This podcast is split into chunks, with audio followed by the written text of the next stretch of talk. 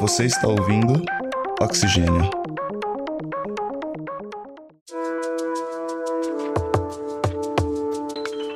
Não é incomum que os governos adotem programas de renúncia fiscal. Vimos na semana passada as negociações pelo fim da greve dos caminhoneiros envolvendo a não reoneração da folha do setor dos transportes, além da isenção de PIS/COFINS para o diesel. Em geral, se abre mão da arrecadação de impostos com a intenção de estimular o desenvolvimento de algum setor estratégico ou de uma região, ou ainda para garantir o atendimento de necessidades básicas de grupos menos favorecidos na sociedade. E no Brasil, há vários desses programas, como o ProUni na área de educação ou a Zona Franca de Manaus e a Lei de Informática no setor de tecnologias de comunicação e informação.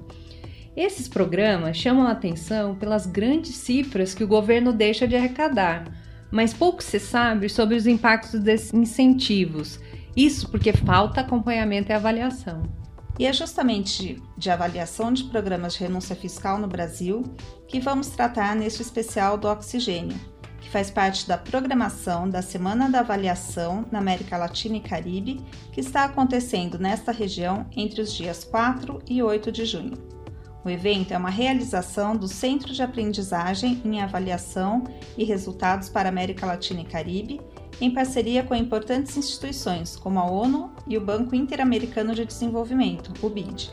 Aqui na Unicamp, celebramos a semana através deste programa especial produzido pela área de avaliação de políticas públicas do Núcleo de Estudos de Políticas Públicas, UNEP, em parceria com o Laboratório de Estudos Avançados em Jornalismo, o Laboratório de Estudos sobre Organização da Pesquisa e da Inovação e a Rádio Unicamp. Eu sou Simone Paloni e quem vai apresentar comigo o programa é Ana Maria Carneiro, pesquisadora do NEP, que teve a iniciativa de fazer esse número especial. Será que criar uma política pública bacana é suficiente para resolver os problemas sociais de países como o Brasil? Infelizmente não. Também é preciso avaliar e reavaliar continuamente o que está funcionando e o que deve ser modificado. Isso para termos certeza que o dinheiro público está sendo bem utilizado e que os problemas estão sendo de fato solucionados. É o que um avaliador de políticas públicas realiza no seu dia a dia, com rigor científico e metodológico. Nos últimos meses, várias notícias sobre esses programas atraíram a atenção do público, mas se referiam a auditorias que foram feitas pelos tribunais de contas estaduais e federal. Mas queremos tratar aqui de algo mais profundo, que é a avaliação dos programas, ou mais precisamente da falta de avaliação dos impactos desses benefícios fiscais. Há dois tipos de benefícios fiscais: os programas de renúncia fiscal tributária e os de renúncia fiscal financeira. No primeiro caso, de forma simples, o governo decide diminuir os impostos para determinado setor ou região. Na educação, por exemplo, seria o caso do programa Universidade para Todos, o ProUni, no qual o governo diminui os impostos das universidades e, em troca, elas não cobram mensalidades dos beneficiários do programa. No segundo caso, o governo cobre uma parte dos juros do beneficiário. Ainda pegando o exemplo da educação, é o caso do Fundo de Financiamento Estudantil, o FIES. O aluno que é beneficiário toma um crédito para financiar a faculdade, com juros mais baixos e condições facilitadas de pagamento em relação ao mercado. Com esses programas, o Brasil abriu mão de aproximadamente 20% de sua arrecadação tributária nos últimos cinco anos. Essa prática de renúncia fiscal é comum em diversos países, não é uma jabuticaba brasileira mas há diferenças em três aspectos. O primeiro é que nos países desenvolvidos há maior transparência. O segundo é que há mais controle e monitoramento dos resultados alcançados e também da satisfação da sociedade em relação a essas políticas, o que é importante, afinal, estamos falando de enormes quantias de dinheiro público. Por fim, o um terceiro aspecto diz respeito ao volume de benefícios fiscais que ocorre no Brasil, que não tem paralelo no mundo. O professor Sérgio Sales Filho, do Departamento de Política Científica e Tecnológica do Instituto de Geociências da Unicamp, comenta sobre o volume de recursos envolvidos nesse tipo de programa. O, Brasil é um país que se utiliza muito desse tipo de instrumento para fomentar investimentos privados, ou seja, é, abrir mão de, da cobrança de certos tributos, certos impostos, certas taxas, em troca de maior investimento por parte é, dos setores privados, indústria, agricultura, serviços, de uma maneira geral. É, os valores de 2017 são valores bastante importantes. O total de subsídios concedidos pela União em 2017 foram de cerca de 350 bilhões de reais, ou seja, algo em torno de 5,5% do PIB.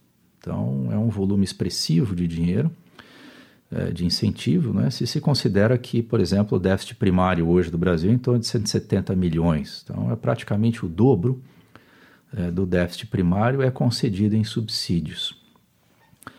É, a importância disso está por ser mensurada, está por ser avaliada. O retorno disso para a sociedade brasileira precisa ser avaliado.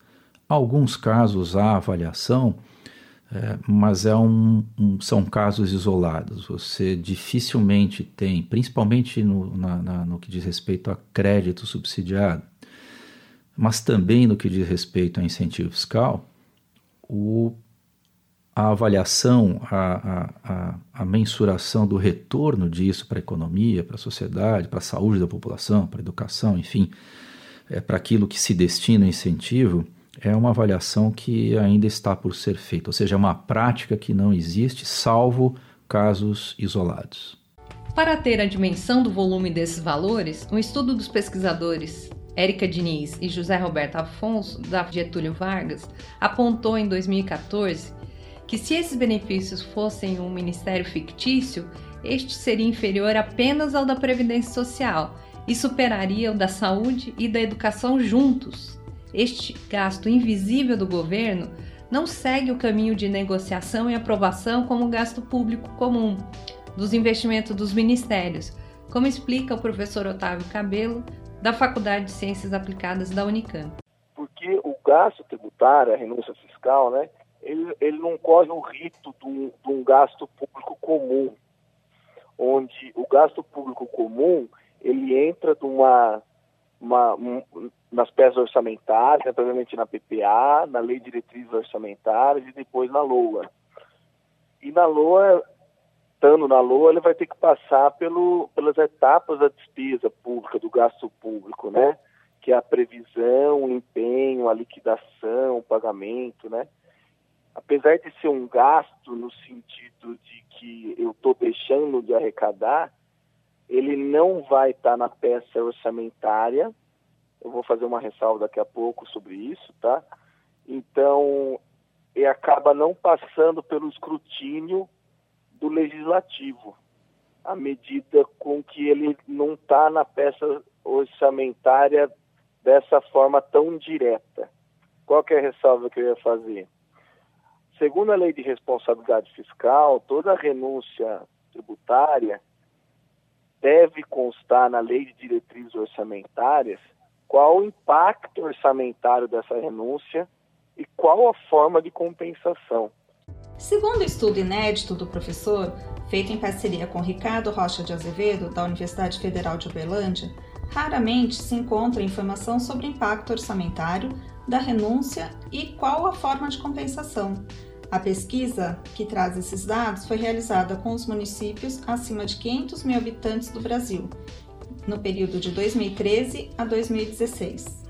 Que não há transparência, em primeiro lugar, né, e nem controle sobre esses, essas renúncias fiscais. Apenas 17% dos municípios analisados foi possível encontrar o anexo exigido pela Constituição Federal que fala de renúncia baixa contabilização, né, que é, é mais específico da, de contabilidade, né, dessas transações de renúncia, né, baixa transparência nos portais de informação dos maiores municípios do país, né, e 50% dos municípios avaliados estavam de acordo com as regras da lei de responsabilidade fiscal, do ponto de vista da compensação. Um desses programas de renúncia fiscal que vamos tratar é o Repetro, um regime aduaneiro especial que compreende operações de comércio exterior, nas quais as importações e exportações têm benefícios fiscais. Nesse caso, isso acontece a bens destinados às atividades de pesquisa e de exploração de petróleo e gás natural. O programa foi criado em 1999 e renovado no ano passado. Professor de economia da Universidade Federal do Rio de Janeiro, Helder Queiroz, que foi diretor da Agência Nacional do Petróleo, conhece bem o programa e conta um pouco do seu contexto inicial. Não, em 99, qual era o contexto? Né? O Brasil estava começando a abrir é, a indústria de petróleo e gás, e, e nesse sentido, o, o, Repetro foi criado, no primeiro momento, no meu modo de ver, como um instrumento de atração de investimentos. Né? É, e aí, a imagem de muitos outros, em outros setores, programas de renúncia, né? você, você procurou é, retirar a incidência de tributos como PIS/COFINS, IPI, etc., para favorecer, digamos assim, a entrada da, de estimular né, a entrada de diferentes investidores. Né? É claro que na indústria do petróleo as coisas são um pouquinho mais complicadas, né, porque tem a questão da, das próprias cadeias globais de valor e da complexidade e do volume de investimento que envolve, por exemplo, uma plataforma e a questão de, de fazer aqui ou fazer lá fora. Sobre a eficiência do programa, Helder Queiroz fala que o nível de investimento foi ampliado, mas não sabe dizer se está num nível adequado, porque não foi feita uma avaliação contrafactual, ou seja, se não tivesse o programa, não se sabe como teria sido contrafactual é que é difícil a gente fazer. Né? Ah, se elas não tivessem, elas teriam investido, principalmente a Petrobras, teria investido tanto. Eu acho que a Petrobras até sim, as outras a gente já fica um pouco na dúvida. Né? Então, é, obviamente, quando você dá. É, é, o grande problema de qualquer política de, dessa natureza é, é, é saber em que momento você para, né? né, porque as empresas se habituam e depois vão ter toda a resistência do mundo para não para não para que isso seja retirado. Né? Em relação ao Repetro, ele comenta o contexto em que se deu a renovação do programa.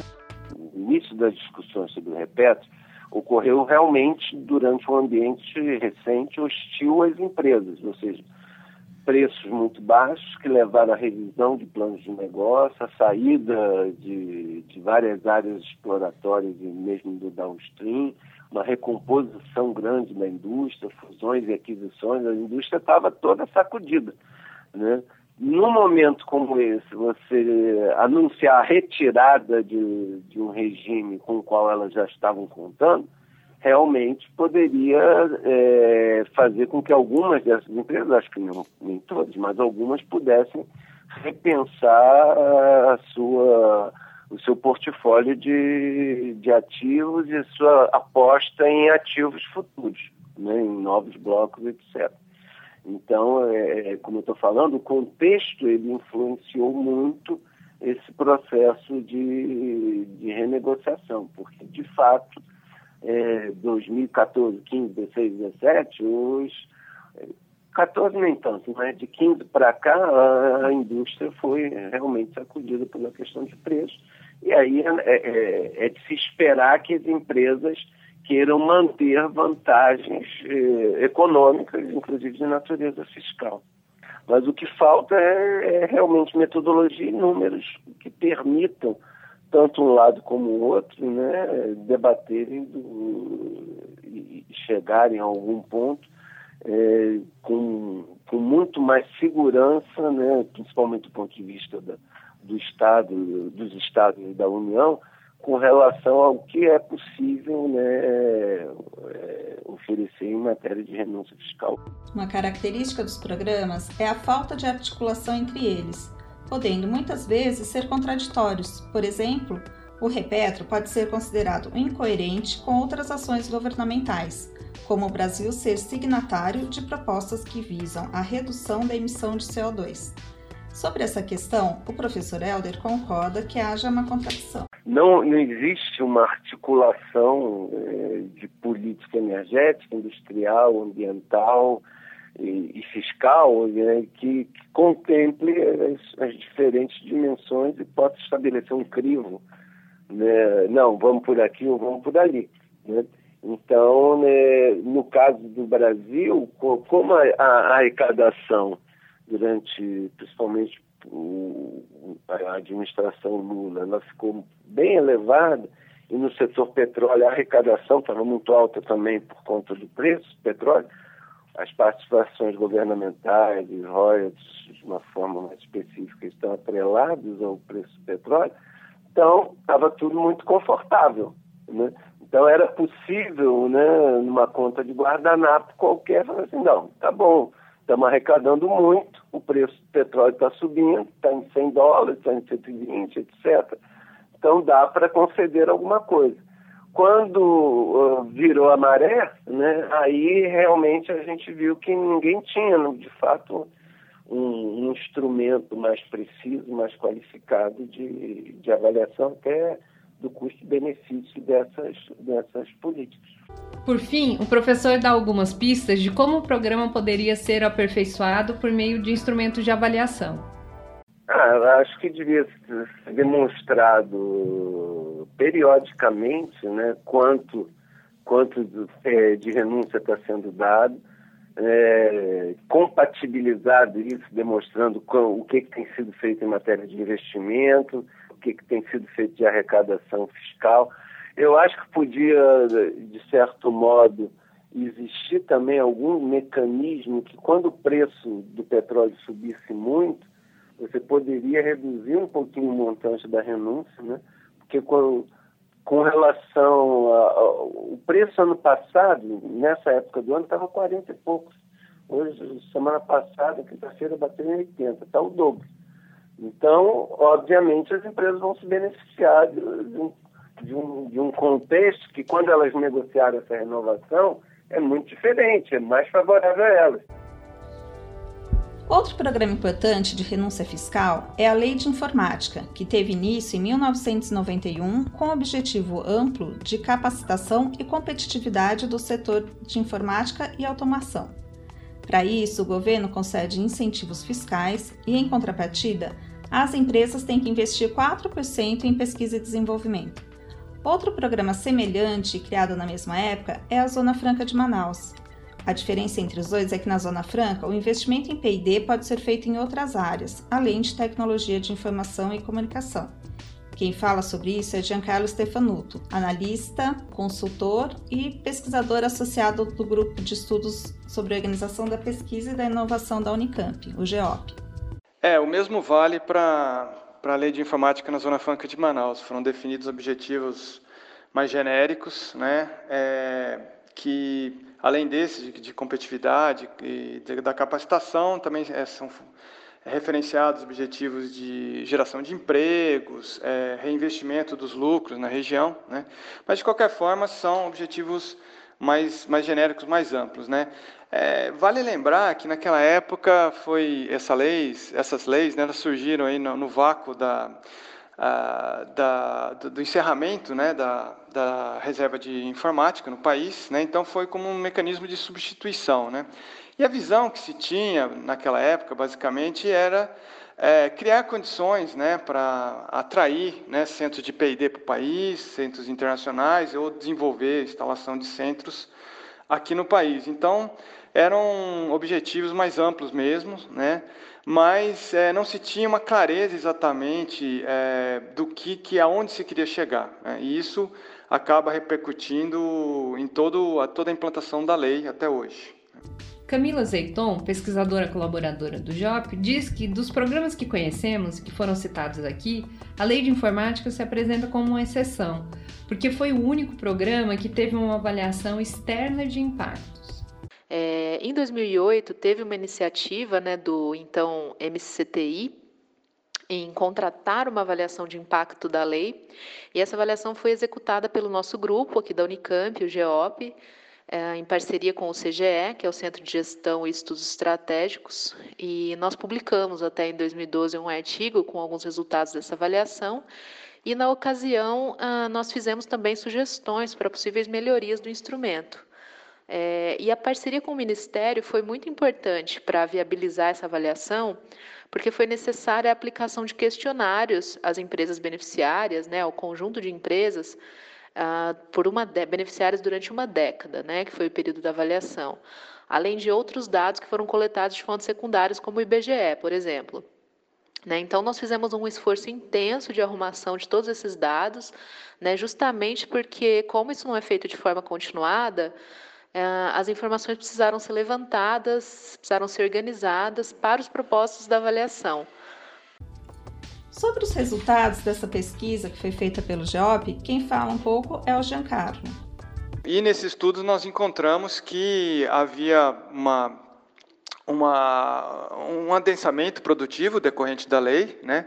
mas havia baixo adensamento tecnológico, ou seja, não se está é, efetivamente a, avançando em termos da fronteira tecnológica, o Brasil tem acesso né, à fronteira, está mais próximo da fronteira e principalmente aumentando é, a competitividade internacional das, das empresas. Né? Então, basicamente, a lei ela tem um, ela serve de um grande estímulo para acesso ao mercado interno do Brasil, mas não para construir bases para uma, competi uma competitividade sistêmica. Isso foi que a gente viu naquele momento, em 2008, e, e, e carece de outros, de outros estudos para a gente ver se realmente é isso que continua acontecendo. Como no caso do Repetro, no momento da renovação da lei de informática, houve pressão das empresas e mesmo que esse programa contasse com uma avaliação, ela não foi muito considerada, como esclarece Camila. Então, é uma lei que existe há mais de 25 anos e não foi feita uma revisão desses objetivos mais amplos né, durante esse período e dessas metas e essa definição de metas, né? Isso não houve. Né? Então, o que aconteceu em 2014 foi uma prorrogação dos incentivos até, até o ano de 2029 mas isso é algo que também está em jogo em função de uma disputa é, nesse momento, junto à, à, Organização Mundial de Comércio, é, e que coloca, né, impõe riscos para a continuidade desse instrumento e possíveis modificações na lei de informática. Né? Isso poderia ter grandes impactos ao que já foi estruturado no país como resultado da lei, Além disso, esse mecanismo da lei de informática foi contestado pela Organização Mundial do Comércio, o que está obrigando o governo a rever suas bases, conforme comenta Sérgio Salles Filho. No ano passado, a União Europeia e o Japão entraram com um painel contra é, esse mecanismo que o Brasil vem usando há tantos anos na OMC, na Organização Mundial do Comércio. E até é, o que se sabe nesse momento, o Brasil perdeu a disputa nesse painel e terá que mudar a legislação. Quer dizer, precisa ouvir uma força externa, né, olhar para cá e falar: olha, isso que vocês estão fazendo é contra as regras do comércio internacional acatadas na Organização Mundial do Comércio, então vocês têm que mudar. É, causa uma reviravolta na indústria local, as pessoas saem atrás de alternativas mas essas alternativas, eu digo para você, é bem possível que o novo marco regulatório ele não seja muito diferente do atual, ou seja, que essa mudança ocorra para atender às, é, as normas e, e, e, regras da Organização Mundial do Comércio, é, mas não para atender ao desenvolvimento da indústria. Camila comenta também que a renovação dos instrumentos da lei de informática sem evidência advindas da avaliação pode ser prejudicial para setores mais dinâmicos da economia, como o caso das tecnologias de informação e comunicação, por não acompanhar a dinâmica do desenvolvimento do setor. Que o setor de TI é um setor extremamente dinâmico, né, altamente dinâmico, né, em termos dos modelos de negócio e dos desenvolvimentos tecnológicos que acontecem, né, as mudanças são muito rápidas. Então, esse tipo de mudança acaba não sendo contemplada na política, né? E a ausência de avaliação acaba reforçando isso na medida em que ah, o fato de você não ter resultados né, sistemáticos e acompanhados ao longo do tempo é, não permite verificar é, esse tipo de, de limitação, né? Então, e essa necessidade que existiria de revisar os instrumentos em relação a essas mudanças, né, na, na dinâmica do setor. A agregação de valor, ela, ela foi se distanciando da manufatura, né, de eletrônicos. Então, essa etapa de, de, de, de agregação de, é, essa etapa de, de produtiva já não é mais tão relevante em termos de agregação de valor hoje em dia. Então, isso é algo que, né, no nosso entendimento, precisaria ser revisto visto né, em uma eventual uh, mudança né, e alteração do, desses instrumentos. Os entrevistados insistem na necessidade de avaliação e nos problemas gerados quando essa avaliação não é feita, como, por exemplo, a criação de novos programas sem que os anteriores tenham sido avaliados, como comenta Helder. Um dos grandes problemas que a gente tem aqui é a falta de avaliação criteriosa de políticas públicas de uma maneira geral. Que a gente aqui no Brasil é, é, é muito fértil em promover principalmente programas. A gente tem muito programa setorial, às vezes outros vêm fazendo um overlap, né, uma sobreposição com relação a programas já existentes é, sem que os anteriores tivessem sido avaliados, sem que esse novo que está nascendo tenha também é, já no bojo algum tipo de avaliação lá na frente. Então esse acho que é um, um, um problema central é, realmente no Brasil. E isso ocorre não por falta de competência instalada no Brasil, como destaca Sérgio Salles Filho. Eu diria que o Brasil tem é, grupos experientes em avaliação de políticas. Há muitos, né? o Brasil tem vários grupos que são é, capacitados e têm experiência em desenvolver e implantar metodologias para avaliar os retornos né, desses, é, das políticas públicas de uma maneira geral. É, entretanto, existe um, um, um, um espaço grande a ser preenchido entre a definição de uma política, de um programa de incentivos e o seu monitoramento e a sua avaliação posterior, avaliação de impactos, não é? mesmo de resultados. Então, quando se concebe uma política de incentivos é, fiscais, por exemplo, existe na política a expectativa, ela é descrita de qual é o retorno esperado, mas isso invariavelmente não é monitorado não é avaliado, não é mensurado por grupos independentes, é? que possam fazer uma avaliação independente disso e mostrar à sociedade qual é o resultado desse incentivo. A metodologia de avaliação importa, pois existem opções de métodos para avaliar programas e políticas públicas e é preciso que se escolha que melhor se adapte a cada um dos programas, e elas devem ser o mais acuradas possível, como destaca Sérgio Salles. Nós não temos avaliação dessa natureza. Né? Nesse caso, por exemplo, e na maioria dos casos de políticas de incentivo, ou seja, nós não vamos verificar, ou, ou, ou pelo menos é, é, fazer algum tipo de avaliação do como é que seria se assim não fosse.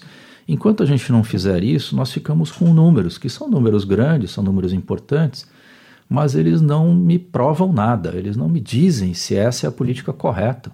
Né? Então, a metodologia de avaliar importa e importa muito. E enquanto a gente não adotar metodologias mais depuradas ou metodologicamente, metodologias tecnicamente mais adequadas para esse tipo de avaliação, a gente não vai conseguir dizer. Fica sempre o, o diz que disse, não é? o dito pelo não dito. Bom, eu acho que daria para falar muito mais tempo sobre avaliação, mas precisamos encerrar. Ana Maria, você que estuda essa área, como você finalizaria essa conversa? O que podemos concluir a partir da pesquisa das entrevistas que fizemos? Eu penso que para criar uma cultura de avaliação para esse tipo de programa e para outros tipos de políticas públicas, é necessário que a lógica da avaliação seja observada desde o início. Isso implica não só reservar recursos para a realização da avaliação, que isso é bastante importante, mas também é, incluir metas com marcos para o monitoramento e avaliação ao longo da execução da política. Assim é possível observar ao longo da política se os marcos e as metas estão sendo alcançados e se é necessário algum, alguma alteração das metas, se é necessária alteração dos mecanismos. E no momento da renovação, Os resultados da avaliação devem ser levados em conta para revisar os mecanismos e as metas dos programas.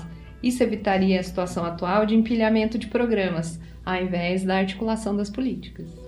É, o negócio é ir fazendo os ajustes né, ao longo do processo. Exatamente. Bom, este foi mais um programa Oxigênio, um especial para a Semana da Avaliação na América Latina e Caribe. Para saber mais de outros eventos da semana, visite o site do Clear América Latina. Vamos deixar o link na nossa página. O programa foi apresentado pela pesquisadora Ana Maria Carneiro, do NEP, e por mim, Simone Paloni. Na produção tivemos a colaboração de Suzana Petropoulias, da equipe do Oxigênio, e os trabalhos técnicos foram de Jefferson Barbieri, Otávio Augusto e Douglas Vasques. Se você gostou do programa, deixe seu comentário no aplicativo que você usa para ouvir podcast. Você pode também mandar uma mensagem pelo Twitter, Facebook ou Instagram do Oxigênio.